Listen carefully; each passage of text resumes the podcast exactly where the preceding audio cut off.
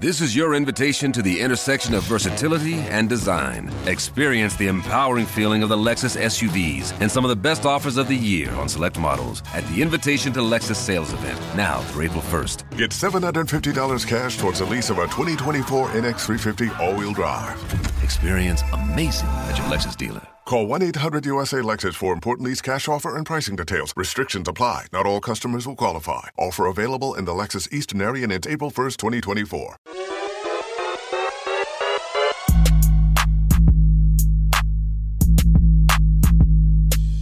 Servus Leute und herzlich willkommen in einem brandneuen Podcast der Mission Money. Wir sind heute zurück mit einem sehr spannenden Gast. Er ist sehr renommierter Value Investor, Fondsmanager und Vorstand der Shareholder Value. Herzlich willkommen, Frank Fischer.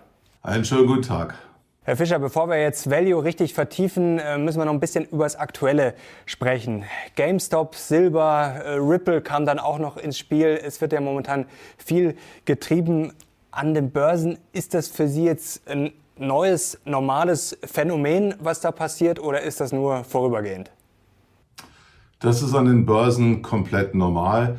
Wir erleben halt eine euphorische Situation, eine richtige Short-Squeeze-Situation, wo letzten Endes die Leute wie im Spielcasino agieren und wo eben tatsächlich die Gier überhand nimmt und alle eben quasi ähm, auf eine Karte setzen und sagen, Mensch, guck mal, wenn wir uns alle zusammentun, dann kriegen wir vielleicht dort ähm, jemand in den Griff, der uns sowieso nicht so angenehm ist, nämlich die bösen Hedgefonds.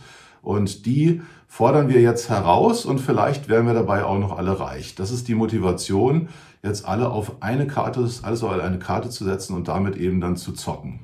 Wie sehen Sie eigentlich die Rolle der Hedgefonds? Vielleicht ganz kurz. Elon Musk hat sich auf die Seite geschlagen der Trader, sozusagen der Idealistischen, die ja auch eine Bewegung haben. Also wir sprechen natürlich immer über das Investieren, aber sehr viele, die da beteiligt sind, äh, habe ich jetzt auch gemerkt, die sagen, da, darum geht es gar nicht. Wir wollen quasi einfach mal äh, zeigen, was da möglich ist. Es geht um was ganz was anderes. Finden Sie die Rolle der Hedgefonds eigentlich wichtig? Es wird uns ja immer gesagt, ja, das ist wichtig, die decken Schwächen auf. Ähm, gut, bei Wirecard wurden auch Schwächen aufgedeckt. Ob es dann was gebracht hat, äh, ist jetzt fraglich fraglich. Also wie sehen Sie die Rolle? Muss darüber vielleicht auch diskutiert werden? Ja, das sind schon fast philosophische Fragen, weil der Markt an und für sich ist ja nicht gut oder böse, sondern der setzt halt die verschiedenen Meinungen ähm, eben in Preisen um. Und die Hedgefonds, die beschäftigen mehr als die Hälfte Analysten an der Wall Street durch die Gebühren, die sie den Banken zahlen. Und jetzt wird natürlich dabei viel recherchiert und auch entdeckt. Und es wird auch so investiert, dass man versucht, die Gelder der Kunden eben möglichst gut zu vermehren. Und wenn man entdeckt, dass bestimmte Titel eben wirklich drastisch unterbewertet sind, dann werden die gekauft und dann wird man dadurch belohnt, dass so die lange Zeit der Markt dann doch effizient ist. Kurzfristig ist er sehr ineffizient und bringt halt immer durch Angst oder auch durch Gier getrieben Exzesse mit sich. Das haben wir gerade jetzt, ähm, erleben wir das, ob das im Silber ist oder bei Aktien wie GameStop. Das ist etwas, was letzten Endes nur ein kurzfristiges äh, Phänomen ist. Langfristig ist der Markt effizient. Wobei ich mich immer dagegen wehre, dass der unterstellt wird, dass der Markt immer rational ist. Das ist er eben gerade nicht. Er ist kurzfristig komplett irrational und eben nur von Emotionen getrieben. Und jetzt ist es so, dass verschiedene Marktteilnehmer verschiedene Rollen haben. Und die Hedgefonds haben natürlich auch unterschiedliche Meinungen und Positionen. Und es gibt so viele Hedgefonds, dass man die auch gar nicht pauschal irgendwie quasi in einen Sack packen kann und darüber zu urteilen. Ähm, und weil es eben so ist, dass die Vielfalt der Meinungen dann dazu führt, dass irgendwann doch ein fairer Preis zustande kommt, haben die Hedgefonds natürlich im Aggregat auch eine sehr wichtige Funktion. Und ganz oft legen sie den Finger in die Wunde und sagen, schaut euch doch mal dieses Geschäftsmodell an. Das funktioniert doch gar nicht nachhaltig. Und jetzt meine ich nicht nachhaltig im Sinne von den ganzen ESG-Kriterien, sondern nachhaltig im Sinne von wirtschaftlich nachhaltig. Und wenn Sie recht haben, dann fällt die Aktie und dann ist der Short, weil so war es ja auch bei Wirecard, wenn man eben eine betrügerische Firma hat und man diesen Betrug erkennt oder vermutet und darauf setzt, dann kann das natürlich auch eine sehr heilsame Funktion haben, weil so eine Betrügerfirma aus dem Rennen ausscheiden muss. Das tut natürlich denjenigen sehr weh, die gedacht haben, das wäre eine integre Firma und man könnte den leitenden Herren dort trauen. Und genau diese Funktionen haben Hedgefonds und ich glaube, die sind im Markt ähm, sehr, sehr wichtig. Es ist genauso, wenn man so möchte, wenn man in die Natur schaut, dort gibt es halt auch Raubtiere, die zuschlagen, um eben einen Überbestand äh, an äh, Wildtieren, die dort sind, eben zu regulieren. Das ist eben manchmal auch sehr unangenehm für diejenigen, die eben auf der anderen Seite stehen. Aber auch diese Fonds erfüllen im Markt eine Funktion und bringen das Gleichgewicht eben wieder ähm, das, die stellen es her und, und da ist eben dann wieder alles im Lot, wenn die agieren. Also wir brauchen diese Marktteilnehmer ähm, und ich kann trotzdem verstehen, dass man eben sagt, Mensch, wie die sich verhalten, das gefällt mir nicht immer. Und manchmal leide ich auch und stehe auf der falschen Seite von äh, einem Trade. Und dementsprechend kann man sich da echauffieren und auch gruppieren. Und man zeigt eben den äh, Hedgefonds damit auch ihre Grenzen auf. Und das Risikomanagement in diesen Hedgefonds ist natürlich mit solchen Situationen, weil die einmalig sind, erstmalig zustande kommen, auch unter einer enormen Herausforderung. Wir sind damit konfrontiert, zum ersten Mal zu sagen, was machen wir denn jetzt mit unseren Modellen, wenn eben dieses Massenphänomen über ähm, die Analyse ähm, quasi den, den Gewinn wegträgt, dann ist es so, dass tatsächlich so ein Hedgefonds im Bestand gefährdet ist. Und genau das haben wir jetzt mit GameStop erlebt dass die sich eben sagen, so tief sind unsere Taschen nicht, wir werden eben jetzt quasi an die Wand genagelt. Und das erfordert natürlich dann alle Analysen heraus, weil die sagen, das ist ja nicht rational, was passiert. Aber das ist ja genau der Punkt. An der Börse ist es nicht immer rational. Jetzt noch ganz kurze Nachfrage dazu. Also wenn es natürlich um Betrüger geht, äh, gebe ich Ihnen vollkommen recht. Äh, da ist die Funktion sicherlich sinnvoll. Aber es droht ja auch eine Missbrauchsgefahr. Elon Musk hat das sehr schön beschrieben nach dem Motto, ich kann jetzt auch kein Auto verkaufen, was mir nicht gehört. Theoretisch könnte er jetzt auch mal eine Firma ins Visier rücken, die Sie im äh, Portfolio haben und ähm, zu Unrecht sozusagen. Also diese Missbrauchsgefahr nach dem Motto, ich shorte jetzt ein Unternehmen als Hedgefonds, also wenn ich eine gewisse Größe habe, einen gewissen Einfluss, bringe dann äh, Research raus und sage, das ist eigentlich recht schlecht. Also diese Missbrauchsgefahr, die droht schon, oder? Glauben Sie, dass es vielleicht in Zukunft, dass es auch eine Auswirkung ist, dass vielleicht Hedgefonds da ein bisschen vorsichtiger werden könnten? Ich möchte das Beispiel eines Titels bei uns im Portfolio dazu mal nehmen. Es geht um die Kränke. Kränke ist eine Firma, mein Kollege Ronny Ruchai kennt diese Firma schon seit dem Börsengang. Wir sind seit über 20 Jahren äh, mit dieser Aktie schon, haben wir uns beschäftigt und seit langer Zeit ähm, ist es so, dass wir sagen, wir würden diese Aktie gerne mal kaufen. Und jetzt war es so, dass eben aufgrund von der Corona-Krise äh, tatsächlich Verwerfungen da waren. Man musste davon ausgehen, dass höhere Insolvenzen bei diesem Small-Ticket IT-Leasing, was die Firma macht, ähm, anfallen und dementsprechend kam die Aktie runter und endlich gab es sie mit Sicherheitsmarge zu kaufen. Und dann kam der Shortseller ähm, Viceroy Research und hat eben Behauptungen in den Raum gestellt, die Angst ausgelöst haben und die dazu geführt haben, dass diese Aktie stark unter Druck kam. Und dann ist immer die Frage, haben die denn damit recht? Und einige Argumente, die sie hatten, sind so, dass ich sagen würde, ja, das ist verbesserungswürdig in der Firma gewesen. Wir haben dort einen Titel, wo wir sagen, das ist das, was wir sehr lieben. Eine eigentümergeführte Firma, familiengeführte Firmen lieben wir, weil die halt wirtschaftlich nachhaltiger agieren. Da ist nicht das typische amerikanische Hire and Fire, sondern die halten auch mal die Top-Talente in der Firma, auch wenn es mal die Gewinne für ein Quartal oder zwei belastet. Und damit kommen sie eben dann aus der Krise auch viel besser wieder raus. Die denken halt anders, weil es eben an die nächste Generation übertragen werden soll, was diese Firma darstellt. Und so sahen wir das eigentlich auch bei Kränke. Auf der anderen Seite haben wir, wenn man das mal so hemdsärmelig auch beschreiben soll, ich würde sagen, so ein bisschen hat der Herr Kränke nach Gutsherrenart agiert und ähm, vielleicht nicht alles so gemacht, wie man das mit dem Wachstum dieser Firma sich in Perfektion vorgestellt hat. Das bedeutet insbesondere die Franchise-Nehmer, das separat außerhalb des Konzerns ähm, aufzubauen und dann eben auch wirtschaftliche Vorteile daraus zu ziehen, daran konnte man sich schon stören. Das wird jetzt alles aufgearbeitet, das wird nicht nur bereinigt, sondern es wird auf ein komplett neues Level von Professionalität gestellt. Von daher ist es so, dass im Nachgang zu so einer Attacke und solchen Behauptungen, wenn das aufgeräumt ist, die Firma sogar besser dasteht, als sie jemals dagestanden hat. Also das ist schon so, den Finger in die Wunde legen und zu sagen, da stört mich etwas, ist eine Funktion, die am Markt auch notwendig ist. Und übrigens ein Grund, warum Elon Musk das mit Tesla so macht, der ist natürlich eines der nächsten Opfer Denn die Bewertung von Tesla, man muss den Elon Musk einfach mal sich nochmal anhören, der hat das schon ähm, gesagt, bevor die Aktie sich nochmal vervierfacht hat, dass die Aktie schon überbewertet ist. Und keiner hört dem Gründer der Firma zu, sondern alle zocken dort weiter. Und natürlich weiß Elon Musk, wenn die Leute anfangen, das auf Shortseite zu spielen, hat er auch ein Problem. Und dann kann es gut sein, dass eben mit dem Druck, den er auch jetzt von VW und anderen bekommt, er tatsächlich das große Leiden vor sich haben wird und diese Short-Attacken ihn auch zum Opfer machen. Also das sehe ich auch schon kommen und dementsprechend spricht er sich vollkommen mit äh, ja, einem Bias. Also er ist selber, weil er davon betroffen ist, ähm, ist er selber nicht unabhängig und nicht mehr objektiv, sondern man muss ihm unterstellen, dass er dort eben Meinung macht, schon in dem vorauseilenden Gehorsam, dass er weiß, er könnte das Opfer der nächsten Attacke werden. Das ist jetzt ein sehr interessanter Punkt. Jetzt würde mich interessieren, wie Sie da als professioneller und erfahrener Investor damit umgehen. Jetzt gehen wir davon aus, bei Tesla könnte das passieren. Das hat ja auch sehr viele Auswirkungen. Jetzt bei äh, Melvin Capital, diesem Hedgefonds, haben wir das ja auch gesehen, dass die dann in Probleme schlittern. Also klar, wenn Sie mit dem Problem umgehen, dass Sie nicht mitzocken, ist klar und dass Sie sich auf andere Sachen konzentrieren auch.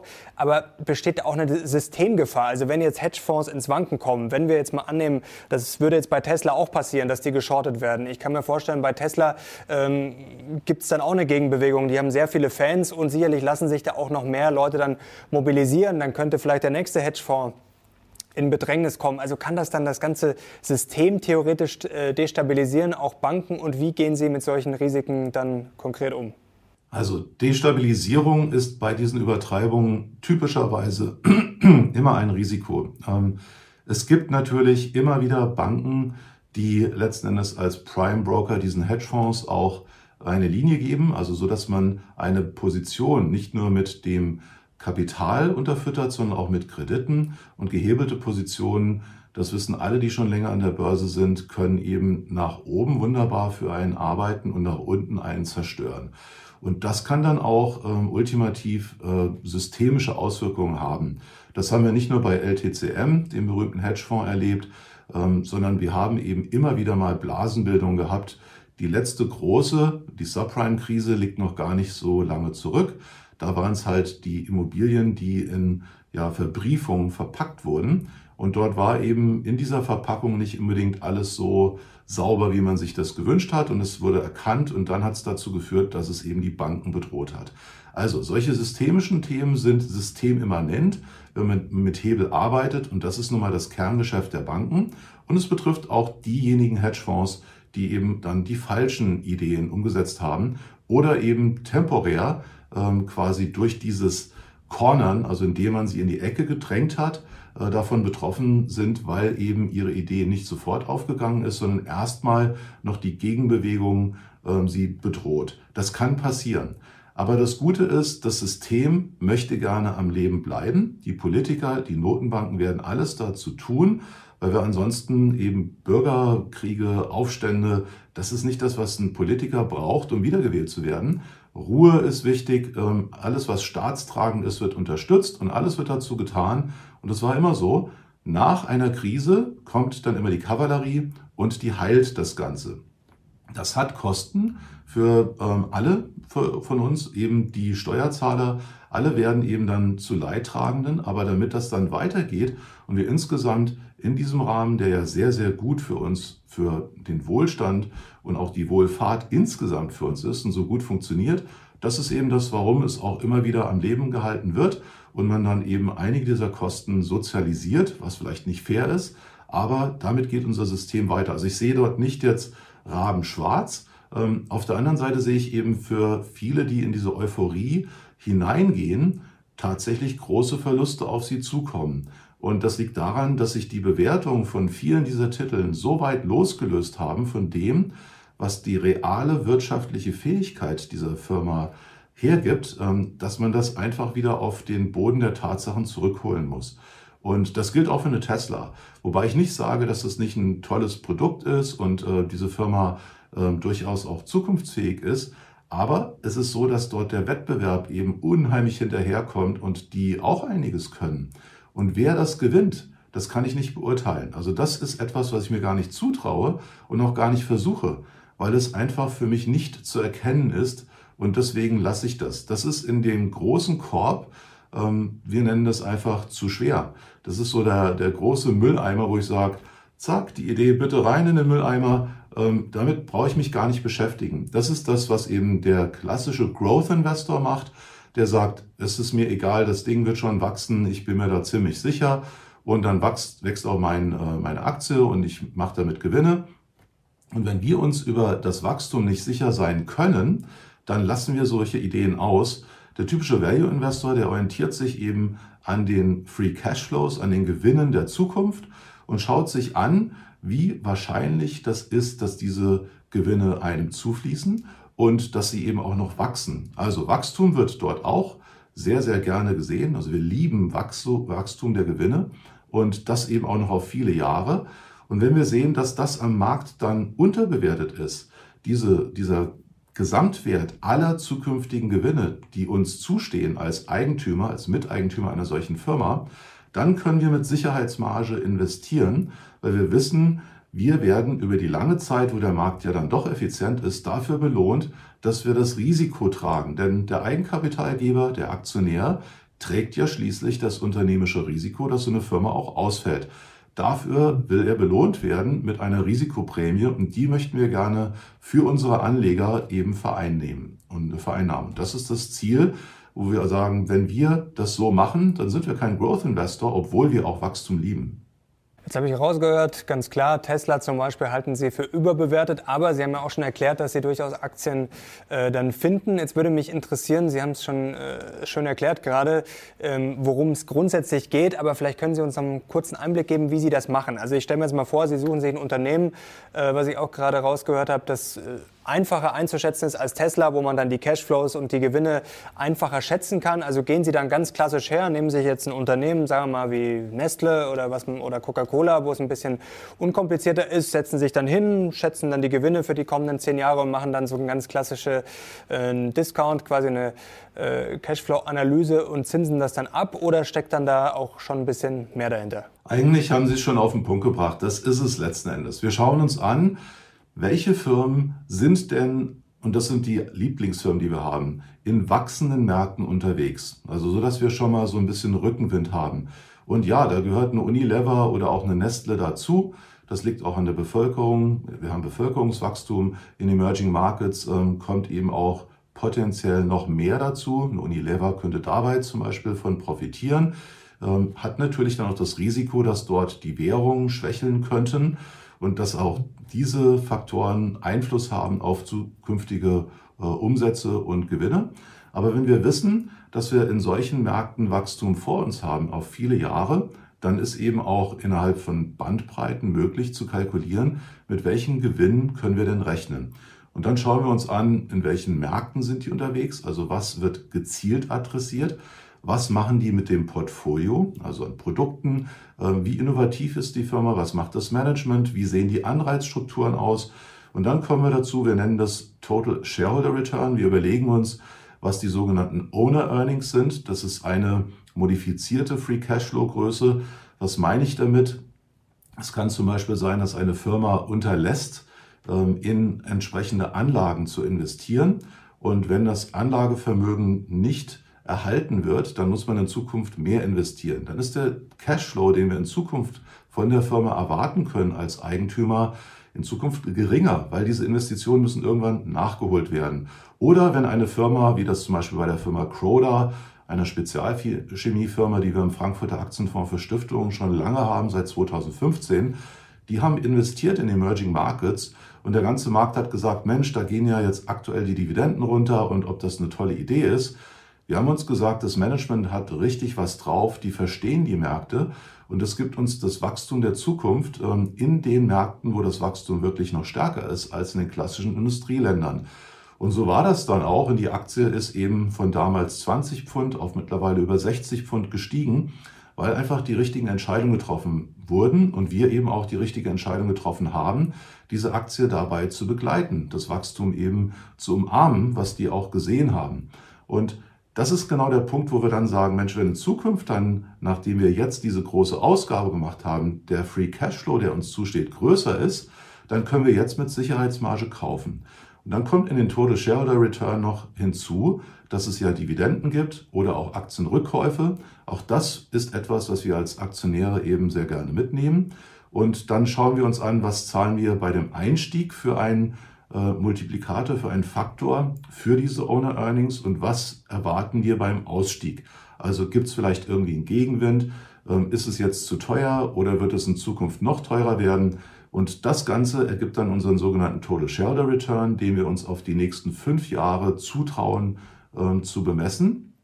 Länger schauen wir nicht, weil damit wird es zu unsicher für uns. Und ähm, wenn wir dort dann sehen, dass wir dort satt zweistellig sind, also am liebsten 13 bis 15 Prozent oder noch mehr und in Verwerfungen, wie wir sie jetzt im letzten Jahr äh, im Ende März, Anfang April hatten, dann kriegen wir Einzeltitel wie zum Beispiel auch eine Facebook oder eine Amazon, haben wir dann eben mit 18 oder 20 Prozent Total Shareholder Return auf fünf Jahre bekommen. Und in der Situation haben wir dann eben einzelne Aktien, die nicht so einen hohen Total Shareholder Return hatten, also zum Beispiel Titel aus der Pharma- oder Telekom-Branche, die sind in der Situation nicht so stark unter die Räder gekommen. Die haben wir dann verkauft und haben dann eben welche mit höherem Total Shareholder Return ins Portfolio aufgenommen und haben das, was unser Kern ist, das sind die Nebenwerte, ergänzt durch große Titel, wo wir sehen, die sind geschützt durch entweder Patente, Lizenzen, alles Mögliche, was eben ein solcher struktureller Wettbewerbsvorteil ist oder eben auch durch Plattformökonomie, wie wir sie eben bei solchen Titeln auch wie eine Alibaba finden. Und das sind Titel, die eben langfristig sehr, sehr planbares Wachstum aufgrund ihrer Dominanz versprechen und wo selbst Risiken wie zum Beispiel eine Zerschlagung von Alphabet ähm, in, sagen wir mal, YouTube und eben die Search das würde einen werterhöhenden Faktor darstellen. Vielleicht wird es temporär einen Rückschlag geben, weil Angst reinkommt bei den Anlegern. Aber wenn wir uns die Summe der Teile anschauen, ist die Mehrwert, ähm, wenn man die Einzelteile dann später sieht, als das Konglomerat. Und deswegen sehen wir dort immer noch bei einer Alphabet, die übrigens auch gerade sehr gute Zahlen wieder geliefert hat, eine sehr gute Sicherheitsmarge und einen ansprechenden Total Shareholder Return auch für die nächsten fünf Jahre. Zum Beispiel bei Alphabet verstehe ich das jetzt sehr gut oder bei Facebook, Amazon, die wachsen ja sehr stark oder auch bei Nebenwerten, Sie haben ja vorher auch ein Beispiel äh, noch gebracht, die vielleicht nicht so bekannt sind, da kann ich das sehr gut verstehen, aber jetzt nehmen wir zum Beispiel mal so eine Unilever, jetzt einfach mal vielleicht ein bisschen um die Ecke gedacht. Ähm, ich finde das auch toll, ich bin auch großer Freund von einfachen Geschäftsmodellen.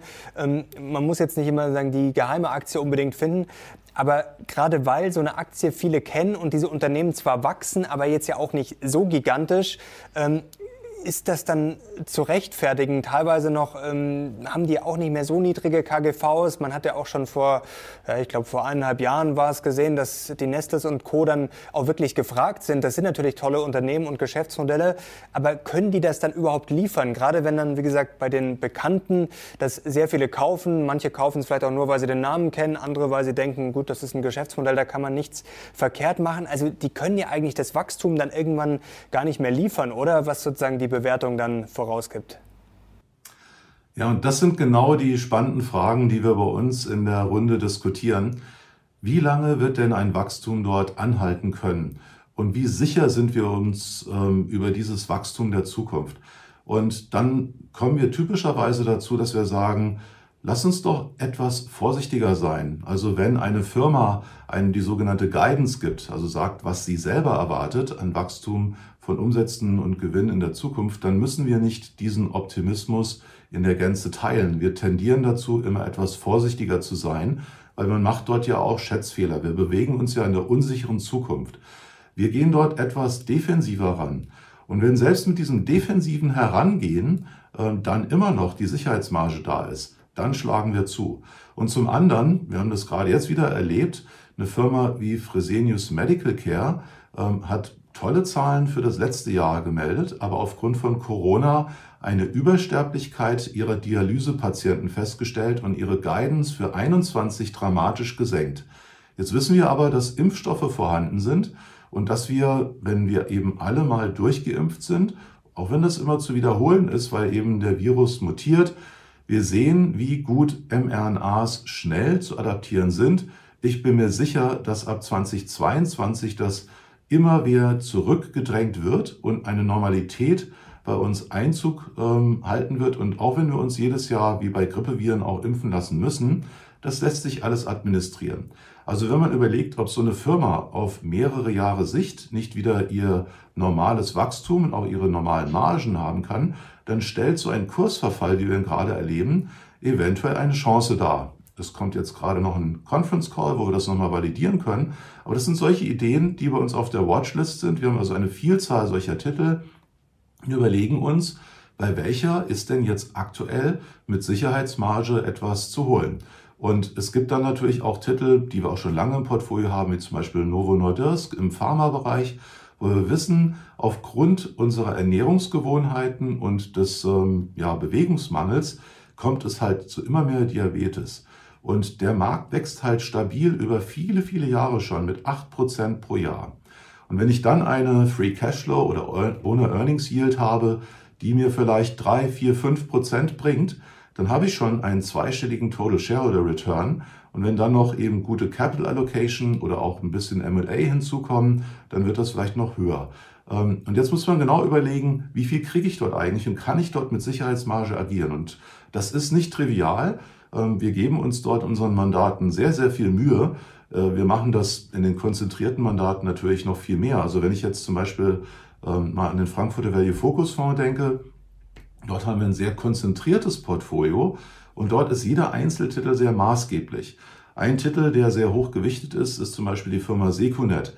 Und die haben wir seit vielen Jahren im Portfolio. Und ich muss mich häufig rechtfertigen, warum ich so eine hohe Konzentration in einem Einzeltitel habe. Und der Grund ist, dass diese Firma einfach so fantastische Burggräben, also wir reden immer von einem Burggraben um die Burg. Das bedeutet, wir haben einen strukturellen Wettbewerbsvorteil. Sie haben bei Secunet tatsächlich eben bis zu dem Bereich Geheim in der Cybersecurity eine Art Monopolstellung. Und solche Stellungen, wir wissen das auch von Google, wenn man eben so dominant in Märkten ist, führt dazu, dass eben nur für solche Themen ein bestimmtes Produkt in Frage kommt. Und das hilft einem dann beim Wachstum und bei dem Erhalt der Margen. Nicht, dass da kein Wettbewerb ist, man muss sich immer weiterentwickeln, ist immer eine Herausforderung. Auch die anderen wollen ja in die Burg hinein. Aber wir haben so einen wunderbare, wir haben so einen richtigen fetten Burggraben um diese Festung, um unsere Burg. Und die schützt uns vor den Eindringlingen. Und dann ist es auch möglich, konzentriert in diese Titel zu gehen und darauf über viele Jahre drauf zu sitzen, sich immer aktuell die Informationen zu holen, zu überlegen, ist unser Burggraben, wird er eben erweitert, wird er vertieft, und dann kann man eben so eine Aktie über lange Jahre halten und sich daran freuen, dass man über viele Jahre eine tolle Performance kriegt. Jetzt würde ich gerne noch zum Stichwort äh, Sektorrotation kommen. Das wurde jetzt sehr viel gespielt die letzten Monate. Es ging natürlich auch um diese Erholung von Corona. Wir wissen natürlich, das wird uns noch lange begleiten, aber es ist ja schon deutlich freundlicher das Ganze und es ist ja absehbar, dass sich alles wieder normalisieren wird. Vor allem die Branchen wie Reise und Co. sind da natürlich auch in den Fokus geraten. Aber natürlich ist das jetzt nicht nur Reise. Trotzdem jetzt meine Frage, wenn wir mal überlegen, jetzt haben wir viel über die Growth-Titel auch schon gesprochen, auch wenn eine Tesla vielleicht überbewertet ist oder zumindest überbewertet erscheint. Äh, jetzt nehmen wir mal an, es läuft alles gut. Ähm, und spätestens ab 2022 läuft es wieder normal. Ähm, dann ist ja die Frage, wenn es wirklich gut läuft und vielleicht sogar ein Boom kommt, kaufen die Leute dann nicht doch lieber einfach weiter diese Growth-Titel, die dann im Zweifel vielleicht besser wachsen?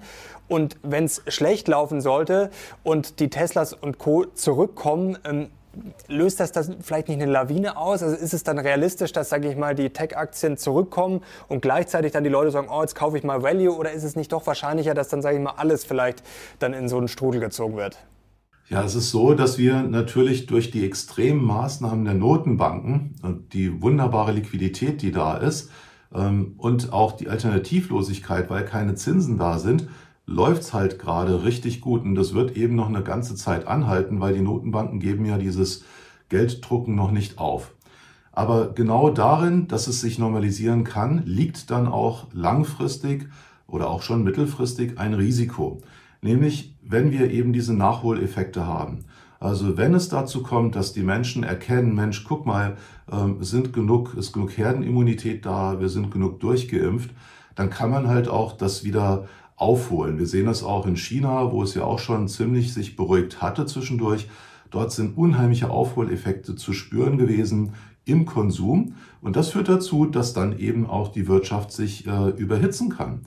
Das hat dann da die Folge, dass die Notenbank sagt, vielleicht muss ich doch jetzt mal die Liquiditätspumpe zurückdrehen. Und wenn die Liquidität zurückgeht oder vielleicht sogar getapert wird, wie sich das nennt von der Fed, wenn ich also die Anleihen, die ich bisher gekauft habe, verkaufe und dem Markt Geld entziehe, dann nehme ich dem Aktienmarkt so ein bisschen die Luft zum Atmen weg.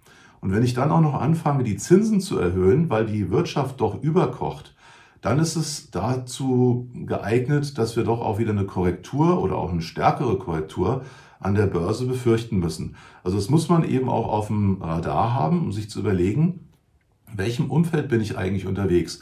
Und da meine ich jetzt nicht nur, wird jetzt Value weiter eben das Corona Recovery Thema spielen? Also mit anderen Worten, muss ich mir jetzt eine Do und Co. oder eine CTS Event Team, eine Ticketing-Firma, die eben von Konzertveranstaltungen profitiert, äh, oder eine Highlight Communications, ähm, wenn eben dann die Leute doch wieder alle ins Stadion gehen und Fußball schauen äh, und damit die Champions League Vermarktung, die von Highlight gemacht wird, wenn das alles wieder eben Lebenszeichen von sich gibt, dann ist das natürlich, ähm, das sind dann die, die davon profitieren können, die sich eben erholen können. Also es gibt viele Ecken, die noch gedrückt sind, aber auch natürlich zu Recht, weil da passiert ja gerade noch nichts. Aber mit etwas Geduld kann es sein, dass eben das Geld auch dort in diese Ecken geht und dann eben Value-Titel wieder nach oben gespült werden. Und das sind nicht nur die zyklischen Titel, ähm, Titel wie bei uns zum Beispiel eine Washtag, die ähm, ist Nummer eins im äh, Bereich der Autowaschanlagen, weltweite Nummer eins. Aber wenn natürlich dann weniger gefahren wird und die Autos nicht dreckig sind, dann fährt auch keiner durch die Waschanlage, dann kauft auch kein Pächter einer Tankstelle eine neue Waschanlage. Und so ist es ein Grund, warum eben zyklische Titel auch zwischendurch unterbewertet sind oder waren und dann, wenn es sich normalisiert, auch wieder sich erholen können. Und das ist etwas, was eben noch nicht zu Ende gekommen ist. Denken wir mal an äh, den ganzen Tourismusbereich, der sich dann recht weit am Ende erst normalisieren könnte. Aber das Geld kommt typischerweise auch schon früher wieder zurück. Und da muss man nicht unbedingt Lufthansa kaufen. Ryanair ist vielleicht die bessere Firma, weil die einfach solider aufgestellt ist. Und dementsprechend wird eben in vielen Ecken noch einiges aufzuholen sein, wenn sich eben jetzt quasi durch das Impfen und das äh, ganze Themen Herdenimmunitätsthema ähm, unsere Wirtschaft normalisiert, glaube ich, dass nicht nur Growth-Titel äh, eine Chance haben, sondern auch Value-Titel. Und man wird eben nach den Geschäftsmodellen differenzieren und jede einzelne Aktie, und das ist ja das Schöne am Markt, wird dann doch auf Dauer effizient beurteilt nach Chancen und Risiken und ob es jetzt über- oder unterbewertet ist. Und einige der Hype-Themen, die sind vielleicht überhyped, ähm, und dann erkennt man, ich habe eben ein Thema gespielt und nicht auf die inhärenten äh, Themen wie, was ist die nachhaltige Profitabilität und Wachstumsrate der Firma geschaut, sondern ich habe mich verleiten lassen zu zocken. Und das ist genau der Unterschied zu dem, was wir machen. Wir investieren, wir möchten langfristig Unternehmen begleiten und ihnen Eigenkapital zur Verfügung stellen und dafür eine Risikoprämie vereinnahmen, die möglichst zweistellig ist, satt zweistellig. Und das ist das Ziel, was wir eben schon seit sehr vielen Jahren umsetzen. Das bedeutet auch, dass wir eben nicht in diesen Hype-Themen dann immer drin sind. Also wir haben keine Tesla. Weil ich die Firma nicht beurteilen kann, lasse ich sowas aus. Und das ist eben ein defensiverer Ansatz. Jeder muss für sich entscheiden, was eben der richtige Investmentansatz ist. Jetzt hätte ich noch zwei abschließende Fragen. Erste Frage, ähm, Stichwort Value-Falle. Das ist, glaube ich, ein Thema, ähm, gerade bei den Anfängern, das haben wir auch letztes Jahr gesehen, dann natürlich äh, im Crash, dann kommen sofort die, ja, die üblichen Verdächtigen, wie zum Beispiel eine TUI oder ähm, die Autobauer sind ja gefühlt auch schon sehr lange sehr günstig. Wenn man natürlich dann aufs KGV schaut, oh toll, KGV von unter 10, vielleicht sogar nur bei 5, 6. woran erkennen Sie denn vielleicht relativ schnell sogar eine Value-Falle und was halten Sie denn von solchen Kennzahlen wie KGV, KUV und Co.? Also beim Value Investing ist es ja so, wir haben die Gedankenschule, die eigentlich typisch von allen verstanden wird, ist, Value bedeutet doch niedriges Kursgewinnverhältnis, niedriges Preis-Buchwert-Verhältnis, hohe Dividendenrenditen, also das klassische Value, eigentlich das Graham Value. Benjamin Graham der Urvater des Value Investings hat damit, indem er viele solche sogenannte Cigar Butts, also Zigarrenstummel gekauft hat und damit gestreute Risiken sehr, sehr günstig eingekauft hat. Der ein oder andere Zigarrenstummel, wenn ich mal in diesem Bild bleibe, der war dann halt doch, wenn er ihn auf der Straße aufgehoben hat, schon zu nass, ähm, ist nicht mehr schön getrocknet und musste wegschmeißen. Aber viele andere, da konnte er dann noch drei oder viermal ähm, schön dran ziehen und äh, hat seinen Spaß damit gehabt. Und um diesem Bild zu bleiben, bedeutet eben dieses Cigar Butt Investing, dass man eben sehr stark streut und extrem unterbewertete Firmen, die vielleicht nicht besonders langfristig gute Investments sind, aber wo die Unterbewertung so hoch ist, dass man eben bei der Normalisierung mit Sicherheitsmarge eine tolle Rendite auch erwirtschaften kann. Und das hat er geschafft. Er hat über viele Jahrzehnte über 20 Prozent Performance damit erzielt. Er hat aber auch gezeigt, dass es eben eine andere Art von Value Investing gibt. Und das hat dann Warren Buffett insbesondere Warren Buffetts Partner Charlie Munger, perfektioniert. Nämlich zu sagen, es ist viel besser, in wunderbare Firmen zu investieren. Warum ist es besser? Und warum ist das auch eine Seite vom Value Investing, die die meisten Menschen nicht so wahrnehmen? Ich nenne das Modern Value.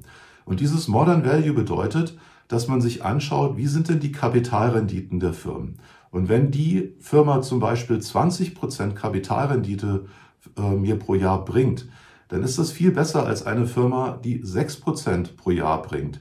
Wenn ich sage, ich halte so eine Firma 20 Jahre, dann ist es klar, dass ich über 20 Jahre, selbst wenn ich für die eine Firma, die 20% Kapitalrendite bringt, wesentlich mehr gezahlt habe, wird sich über 20 Jahre der Wert, den ich pro Jahr bekommen habe, an 20% Kapitalrendite annähern.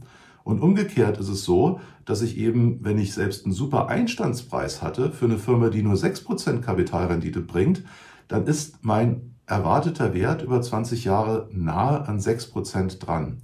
Und dementsprechend, und das hat Buffett auch wunderbar gesagt, es ist viel besser, eine wunderbare Firma zu einem fairen Preis zu kaufen, als eine mittelprächtige Firma zu einem wunderbaren Preis. Denn auf Dauer ist es die Kapitalrendite und das Wachstum der Firma, die mir eben einen höheren Ertrag verspricht. Deswegen bedeutet Value Investing nicht, dass man nicht nach Wachstum schauen muss. Und genau das setzen wir im Frankfurter Aktienfonds für Stiftungen oder auch im Frankfurter Stiftungsfonds ideal um, weil wir einfach sagen, Value Investing ist nicht nur eindimensional, es hat viele Facetten. Wir kaufen auch diese ähm, Zigarrenstummel, wenn sie nur extrem unterbewertet sind und wir uns sicher sind, dass die Bilanz eben nicht so belastet ist, also so viele Schulden hat, dass wir in einer Krisensituation gefährdet sind, dass die Firma ausfällt, dann kann man auch dort sehr schöne Renditen erwirtschaften. Und das machen wir auch. Qualitätszykliker kaufen wir auch. Aber am liebsten haben wir diese wunderbaren Firmen, das Modern Value, wo wir wissen, diese Firma kann über viele, viele Jahre noch wachsen und mir Kapitalrenditen erwirtschaften, die mir sehr viel Spaß machen. Und wenn ich dann mit Sicherheitsmarge zuschlagen kann, dann kann ich mit Geduld einfach auf dieser Position sitzen, bis sie dann halt extrem überbewertet ist. Und dann kann ich am Rand vielleicht mal ein paar Stücke verkaufen äh, und hoffen, dass ich diese Position wieder voll machen kann, wenn der Markt mir mal zwischendurch aufgrund von Angst und irgendeiner Verwerfung diese Chance bietet. Also Value Investing ist nicht eindimensional, sondern hat beide Aspekte. Ja, das wäre jetzt eigentlich schon ein guter Abschluss. Vielleicht noch ein kurzer Gedanke, da haben Sie jetzt schon was vorweggenommen. Ich wollte eigentlich noch fragen, wie sich Value so verändert hat im Laufe der Zeit. Das haben Sie jetzt schon super erklärt. Vielleicht noch ganz kurz so eine Prognose, wie dieser Trend aus Ihrer Sicht vielleicht weitergehen wird. Oder ist das jetzt für Sie erstmal so, wie es jetzt ist, der Stand für die nächsten Jahre? Oder sagen Sie, hm, ich sehe da schon Trends kommen oder habe eine Prognose, wie sich vielleicht Value auch in den nächsten fünf bis zehn Jahren nochmal, nennen wir es einfach mal, weiterentwickeln wird? Also für mich ist es so, dass diese Entwicklung für Value tatsächlich abgeschlossen ist. Da ist nichts mehr, was wir ähm, noch neu entdecken könnten. Wir sind, und das muss man mal sehen, wann Benjamin Graham sein äh, Erstwerk, den Graham Dot Cottle, der ist nach dem Crash 1929, äh, hat er angefangen, dieses Buch zu schreiben und zu veröffentlichen. Es ist die Grundlage für das Value Investing überhaupt. Und Seitdem, insbesondere durch Warren Buffett und Charlie Munger, sind eben so viele Facetten vom Investieren entdeckt worden und eben auch veröffentlicht. Und es haben so viele erkannt, dass das langfristig wirtschaftlich nachhaltige Investieren nach diesen Kriterien sinnvoll ist, äh, dass es auch volkswirtschaftlich so sehr gut ist, zu investieren und nicht zu zocken, weil das bringt uns auf der zum Beispiel Rentenversicherung oder langfristig, wenn ich eben was äh, wirklich an Konsum in die Zukunft bringen möchte, dann ist das sinnvolles Investieren und nicht zocken. Genau das Gegenteil von dem, was wir jetzt mit GameStop und Silver und Co. und diesen ganzen Reddit-Themen sehen, nämlich das langfristige Investieren, das bringt einem auf Dauer eine sehr, sehr gute Rendite. Aber Aspekte dort neu zu sehen, das ist gar nicht mehr möglich, weil wir eben schon über so eine lange Zeit, wir kommen ja bald in eine Ecke, wo wir schon fast seit 100 Jahren über das Thema Value Investing reden können. Ähm, und dort sind so viele Entdeckungen schon gemacht worden. Es ist so gut beschrieben, dass ich nicht glaube, dass es dort noch irgendwelche großen Erkenntnisse gibt, sondern man muss das, was eben als Regelwerk vorhanden ist und sich über so viele Jahrzehnte als wahr ergeben hat und was man erkennen konnte, einfach nur anwenden. Und ja, da liegt jetzt gerade der Trick an der Sache.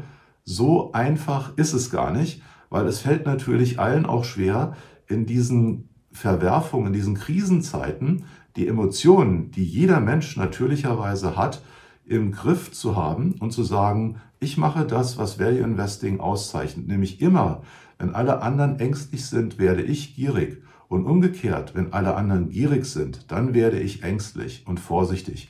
Und jetzt ist meiner Meinung nach die Zeit da, um zu sagen, es ist eine gewisse Euphorie da. Lass dich nicht verleiten zu zocken. Das ist sehr wichtig. Das ist den Ratschlag, den ich eben allen mit auf den Weg geben will. Investieren ist es, was einen langfristig erfolgreich macht und eben gerade nicht zu traden und zu zocken. Ich kenne sehr, sehr wenige Trader, die auf Dauer erfolgreich sind. Ich kenne sehr viele Value-Investoren, die das nicht nur von sich behaupten, sondern wo ich es weiß und auch gesehen habe, wie sie über die vielen Jahre sehr, sehr erfolgreich waren und wirtschaftlich sehr vermögend wurden. Herr Fischer, das hat großen Spaß gemacht. Herzlichen Dank. Ich danke auch. Tschüss. Danke, ciao und euch natürlich herzlichen Dank fürs Zuschauen. Und wenn ihr Frank Fischer wieder sehen wollt bei der Mission Money, dann gebt uns gerne einen Daumen nach oben. Danke euch fürs Zuschauen. Bis zum nächsten Mal. Wir sind jetzt raus. Macht's gut. Ciao.